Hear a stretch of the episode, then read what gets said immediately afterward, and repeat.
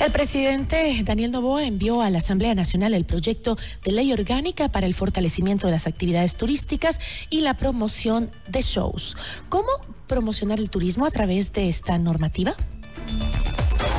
La entrevista a la carta, en diálogo directo con los protagonistas de los hechos. Nos acompaña a esta hora el ministro de Turismo, Niels Olsen. Ministro, ¿cómo está? Muy buenas tardes. Gisela, buenas tardes. Muchas gracias por este espacio y por esta invitación. Un gusto estar aquí con usted y con todos los que nos acompañan. Igualmente, ministro, muchísimas gracias. Antes de entrar específicamente a hablar sobre la ley, sí me gustaría hacerle una consulta. Usted anunció la llegada eh, de la importante artista internacional al Ecuador, dando luces de que se trataba de la cantante estadounidense Taylor Swift. Eh, sin embargo, eh, el día del anuncio señaló que se trataba de la ley de turismo. Eh, ¿Por qué razón utilizó esta estrategia eh, para anunciar una eh, ley moviendo las pasiones de las personas más jóvenes del país? Algunos se quedaron, pero de verdad muy decepcionados con ese anuncio. ¿Por qué lo hizo de esa manera? Yo sé, yo lo comprendo perfectamente, Gisela. Para mí, para mí, para el equipo del Ministerio de Turismo era muy importante eh, crear la expectativa que se va a ingresar la ley económica urgente de turismo, que desde nuestro punto de vista es una noticia mucho más grande que, que, mencionar que va a llegar un artista eh, puntual, en este caso Taylor Swift. Ahora con la ley económica urgente de turismo volvemos a nuestro país en uno más competitivo para que en el futuro, ahora sí, ojalá que venga Taylor Swift, Coldplay, Adele y el resto de artistas internacionales. Ahora, Gisela, me he disculpado con, el club de fans. El viernes pasado me reuní con ah, los Swifties en Guayaquil. Ya tenemos los Friendship Bracelets. Estamos en buenos términos.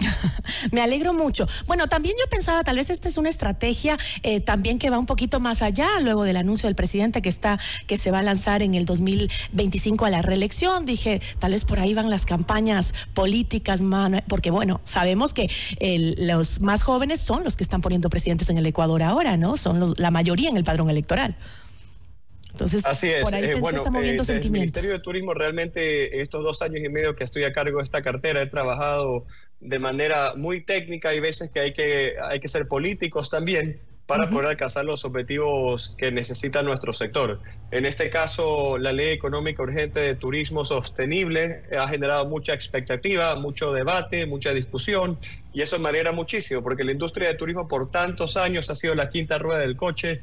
No mucha gente habla o sabe de la importancia de la industria de turismo en el país, que hoy por hoy es la tercera industria más importante del Ecuador, luego de, la industria de camarón y, y del banano, ¿no? Sí, justamente este el proyecto de ley eh, se compone de 20 artículos y dos disposiciones transitorias que reforma, reforman eh, varias normas como la ley de turismo y el código monetario. Eh, deberá ser tramitada en el plazo de 30 días por la Asamblea, ya que se trata de un proyecto económico urgente. ¿Cuáles son los principales puntos, ministros, que eh, trata esta ley para justamente lograr la promoción turística del país? Claro, bueno, llega un gran momento gracias al apoyo del, presidente Novoa. El presidente Novoa fue el que presenta esta ley económica urgente a la Asamblea luego de 24 años que no ha existido una ley o, una actualización de la ley orgánica de, turismo. Eh, la ley económica urgente de turismo tiene tres componentes. El primero, la, mejorar la competitividad de nuestro sector. Segundo, la promoción del país. Y tercero, artículos de alivio financiero para la industria de turismo.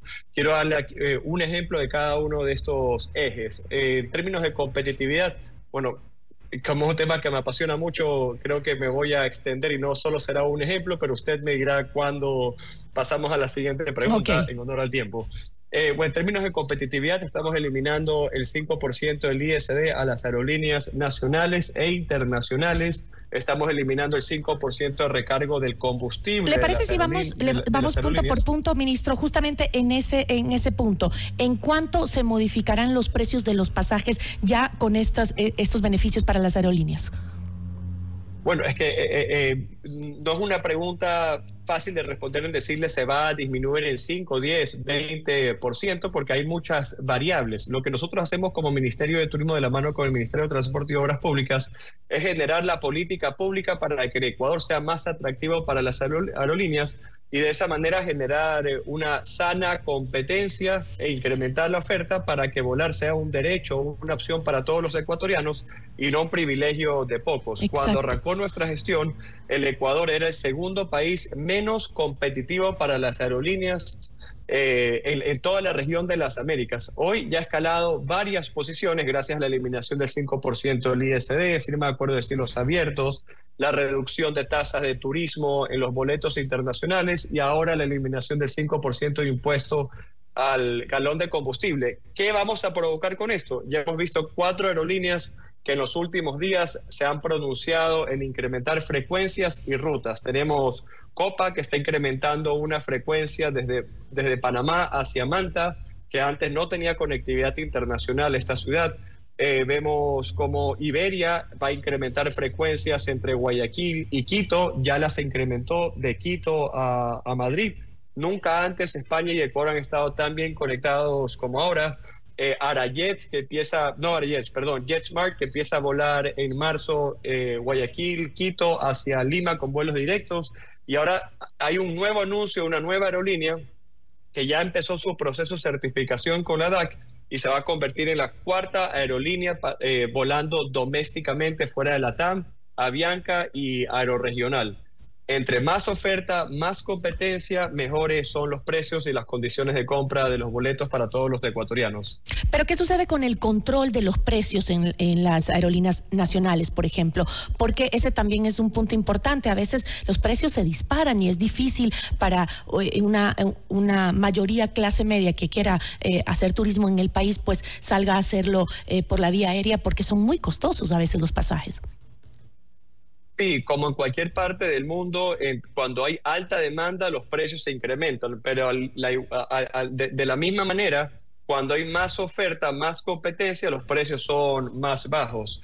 Y hay un, si hay eh, el punto que usted acaba de tocar, Gisela, es muy común, sobre todo en las redes sociales, que hace la pregunta por qué el gobierno ecuatoriano no está regulando los precios a las aerolíneas. Y la respuesta es porque es una medida contraproducente. El momento que el gobierno entra a regular o ponerle techo a los boletos aéreos, en ese momento las aerolíneas cogen sus aviones y se van a volar a Chile, a Colombia, Perú, Brasil o otros países de la región donde no existe regulación eh, a, la tarifa, a la tarifa aérea, sino más bien un libre mercado. Como lo dije antes, nuestro trabajo como gobierno es generar un entorno favorable para hacer nuestro país más competitivo, que lleguen más aerolíneas a competir y que eso se traduzca en mejores precios para los ecuatorianos. Pero el enfoque de estas reformas tienen miras más hacia eh, incrementar el turismo nacional o el internacional, o ambos. Son las dos, las dos. Esto dinamiza la economía porque eh, vuelve eh, volar domésticamente en una opción más barata, asequible y también construye los puentes aéreos. Cada vez que el Ecuador se conecta de manera directa con un nuevo destino, en ese momento, el Ecuador se convierte en un país mucho más atractivo y competitivo para los mercados internacionales. Le doy un ejemplo rápido. Si nosotros tuviésemos una ruta directa entre Dallas y Ecuador, digamos Quito, por ejemplo, y tenemos un turista de Dallas o las ciudades aledañas a Dallas escogiendo su próximo destino para visitar, él podrá decir o me voy a Costa Rica o me voy a Ecuador. A Costa Rica tengo vuelo directo y a Ecuador tengo que hacer escala en Miami, por ejemplo. En ese momento el Ecuador perdió competitividad porque hay otros destinos con rutas directas y desde el Ministerio de Turismo hemos trabajado fuertemente para mejorar la conectividad aérea internacional, al mismo tiempo promocionar nuestro destino para poder incrementar la ocupación de los aviones y que volar sea más eh, eh, barato para los ecuatorianos y para los turistas internacionales que nos visitan. Ahora, la reforma también plantea que todo transporte público deberá contar con un sistema digital y o satelital de seguimiento y control para la seguridad de los pasajeros. Ese sistema será eh, costeado por el dueño del eh, título habilitante. Estos sistemas estarán eh, interoperados con el sistema de seguridad del ECU 911. sin embargo, esta es una verdadera garantía para la seguridad de los turistas, esto sobre todo considerando que el tiempo de respuesta del ECU 911 no es el mejor y que después del estado de excepción, pues las Fuerzas Armadas ya no brindarán el mismo apoyo de seguridad a la ciudadanía, ¿no? Son varios esfuerzos de un proyecto integral para devolver la seguridad, no solo a los turistas nacionales, sino también a todos los ecuatorianos. Eh, eh, está comprobado que cuando los, buses públicos tienen monitoreo y rastreo satelital, los índices de inseguridad se disminuyen. Esto va complementado también con el incremento de agentes de policías de turismo. Justamente hace dos semanas graduamos a 100 agentes nuevos, a 100 agentes más de la Policía de Turismo. Ya son más de 500 agentes que están en los principales destinos turísticos cuidando el bienestar de los turistas nacionales e internacionales. Podemos ver que el índice de sucesos con los turistas eh, no son extraordinarios. Así que eh, eh, estamos haciendo un gran esfuerzo no solamente para comunicar al ecuatoriano que viaje, que disfrute su país, sino también las comunidades internacionales para que puedan recuperar su confianza en viajar al Ecuador. Ahora también em, entiendo que em, van a hacer, eh, plantea un, un registro hay un registro de unidades de transporte em, turístico exclusivamente porque entiendo que también eh, se trata de habilitar o darles más facilidad para que eh, las personas que quieran tener transportes turísticos puedan accederlos sin tanto trámite, entiendo, ¿no? Efectivamente, hay dos temas con el transporte terrestre turístico. El primero es que hoy por hoy tenemos un problema porque cuando vienen feriados, solo para darle un ejemplo, se emiten salvoconductos a los buses interprovinciales. Eh, afectando al sector del transporte turístico. Tenemos empresas de transporte de turismo que llevan mucho tiempo solicitando una ampliación de cupos. Eso quiere decir, si un empresario o el dueño de una empresa de transporte terrestre turístico tiene cuatro vehículos y quiere duplicar su flota de vehículos porque tiene una alta demanda, tiene que solicitar cupos a la ANT. Para que la ANT pueda emitir estos cupos necesita hacer estudios. Esos estudios, ¿cuándo se hacen? Nunca. Entonces, tenemos a los empresarios terrestres, a los empresarios de transporte de turismo terrestre solicitando invertir, crecer, eh, eh, progresar y tenemos eh, a la agencia que no está emitiendo los estudios necesarios para que ellos puedan crecer. Entonces, eso es una, uno, lo que indica uno de los artículos. Y el segundo artículo es la figura de guía de guía driver. Son tres artículos en realidad. El segundo de guía driver que le permite a guías eh, utilizar su propio transporte eh, para hacer 4x4 y guiar hasta cuatro pasajeros, tal como se hace en otras partes del mundo y que funciona exitosamente. Los guías han estado olvidados por muchísimo tiempo y hoy en buena hora tenemos esta oportunidad para poder eh, entregarles lo que justamente se merecen. Y la tercera, el tercer artículo habla sobre eh, los hoteles que puedan contar con su propio transporte eh, terrestre para transportar a los turistas del hotel exclusivamente a aeropuerto o puerto, tal como se hace en otras partes del mundo, que los hoteles tienen su propio transporte que recoge a los pasajeros en el aeropuerto puerto para llevarlos al hotel. En el Ecuador eso es ilegal. Así que eso es lo que estamos buscando cambiar con esta ley. Pero no es contraproducente porque por un lado quiere brindar más garantías de seguridad a los turistas y por el otro se facilita el otorgamiento de permisos para eh, quienes transporten a los turistas eh, o, facilitar el, otorgamiento de estos permisos eh, va a incrementar la calidad del servicio y sus garantías seguridad también. Eh, no, veo, no veo la relación. ¿De qué manera eh, es contraproducente que se incremente la flota de los vehículos? No, no que se incremente, pero sí el que lo puedan hacer sin eh, ningún papeleo o, digamos que, se, que la concesión o el otorgamiento de los permisos sea mucho más fácil, ¿no? Digo yo, ¿no? Porque pero tiene un registro claro de... Al igual que lo hacemos, Gisela, por ejemplo, con si usted es dueña de una cafetería o un restaurante y quiere abrir una segunda sucursal ¿por qué no lo puede hacer de manera rápida, ágil y transparentemente? Sí, ya ha pasado los permisos previos eh, para tener el, el, Claro, exactamente, cumpliendo con los permisos de registro de turismo y cumpliendo con los reglamentos. Pero lo que queremos es eh, eh, que, que los empresarios de transporte terrestre turístico puedan progresar y que no tengan trabas en el camino. Eh, hablemos sobre lo, que, lo que propone el proyecto sobre el turismo en áreas protegidas. Entiendo que eh, este anuncio del aumento del costo de ingreso a las Islas Galápagos, por ejemplo, va a ir justamente al sector de las áreas protegidas. Pero ¿cuál es el, el, a qué se quiere llegar? Porque en otras palabras, mucha gente eh, piensa que también se quiere expandir el turismo privado dentro de áreas protegidas.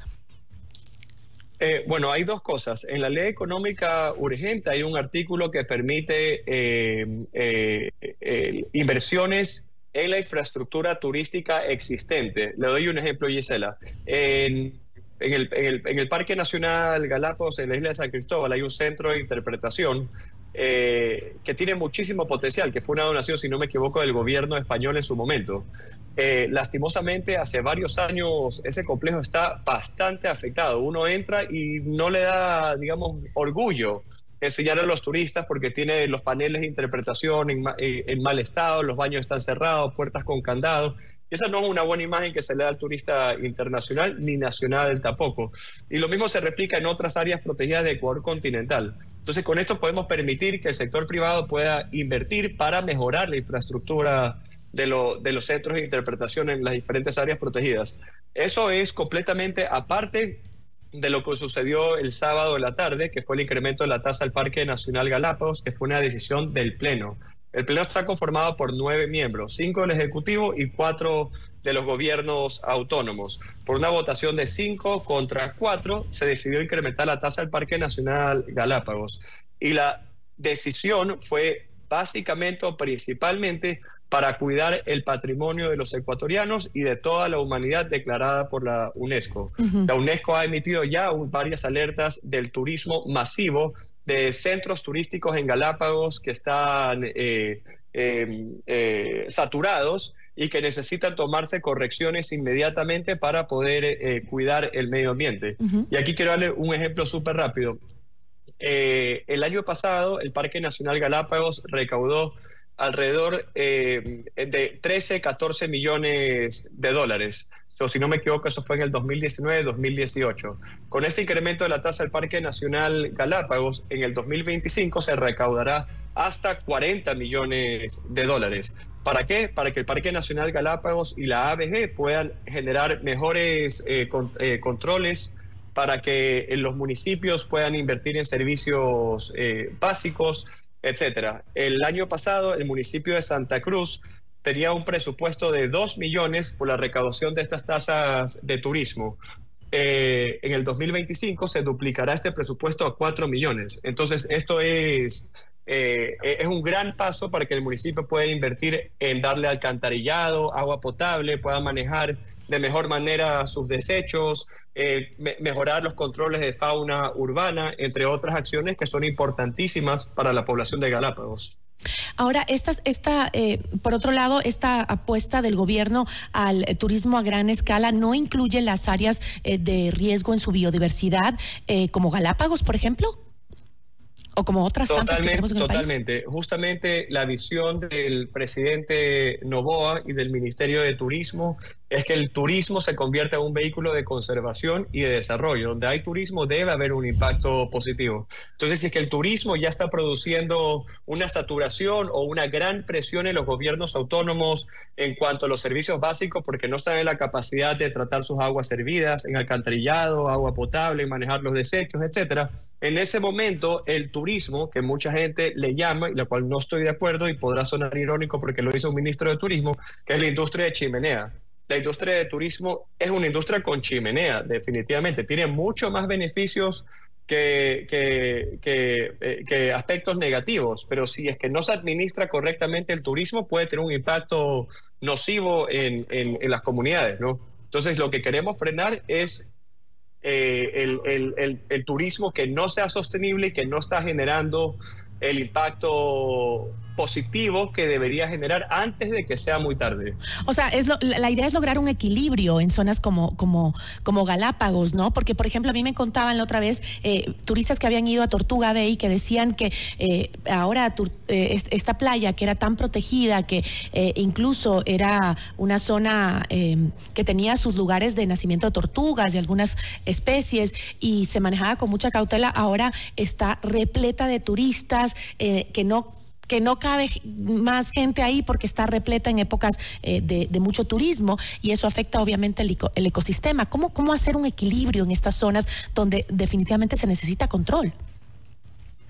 Exactamente, y, y, el testimonio que le dio su amigo es lo que hemos visto el resto de los ecuatorianos en los diferentes medios, como lugares como Tijeretas, Tortuga Bay, Las Grietas, etcétera, eh, en ciertos momentos del año tienen una saturación. Entonces, como gobierno es importante en ese momento tomar decisiones correctas, aunque sean impopulares, para cuidar y preservar las Islas Galápagos sin que tenga un impacto negativo en la comunidad galapagueña. Entonces, este incremento de presupuesto está respaldado por un informe técnico del Parque Nacional Galápagos, donde tenemos Academia Internacional que justifica o que indica que el incremento de la tasa no, no va a generar un una, una, disminución drástica del turismo en Galápagos, pero lo que sí va a hacer es incrementar el presupuesto al Parque Nacional Galápagos y la ABG para mejores controles y proyectos de conservación.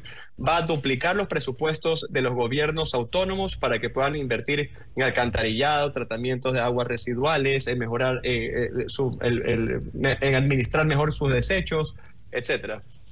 Ministro, yo le agradezco muchísimo. Le dejo para que le atienda a su pequeño, que por ahí lo veía que estaba llamándole. Eh, le agradezco muchísimo por esta entrevista, ministro. Muchísimas gracias, Gisela. Un gusto y que tenga una buena tarde. Una buena tarde. Agradecemos al ministro de Turismo, Niels Olsen.